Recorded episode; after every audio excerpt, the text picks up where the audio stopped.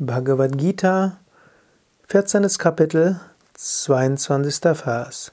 Shri Bhagavanovacha Prakasham cha pravritim cha mohameva cha pandava nadveshti sampravritani na nivritani kankshati. Krishna sprach. Wenn Licht, Aktivität oder Täuschung vorliegen, also Sattva, Rajas oder Tamas, hasst er sie nicht und er sehnt sich nicht danach, wenn sie nicht vorhanden sind. Arjuna hat ja gefragt, äh, wie verhält sich jemand, der über die drei Gunas hinausgewachsen ist? Krishna gibt hier eine Antwort.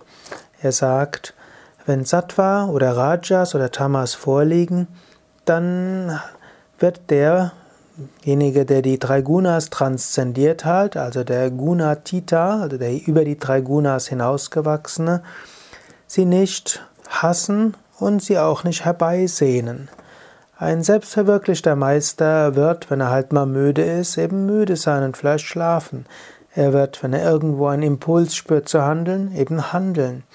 Und er wird, äh, wenn er, was die überwiegende Zeit ist, voller Freude und damit sattwa ist, wird er diese genießen.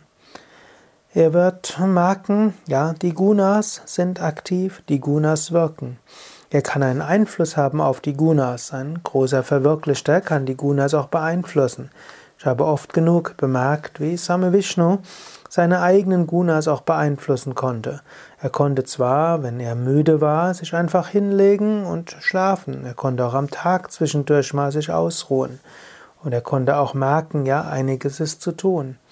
Aber wenn es dran war, konnte er sich jederzeit in meditative Stimmung versetzen. Und er konnte aus jedem Gemütszustand in einen sattwigen Zustand kommen oder aus jedem Gemütszustand heraus handeln. Er war den Gunas nicht unterworfen. Er konnte den Gunas lassen, wie sie sind, er konnte sie beeinflussen. Und er wusste, ich bin nicht die Gunas.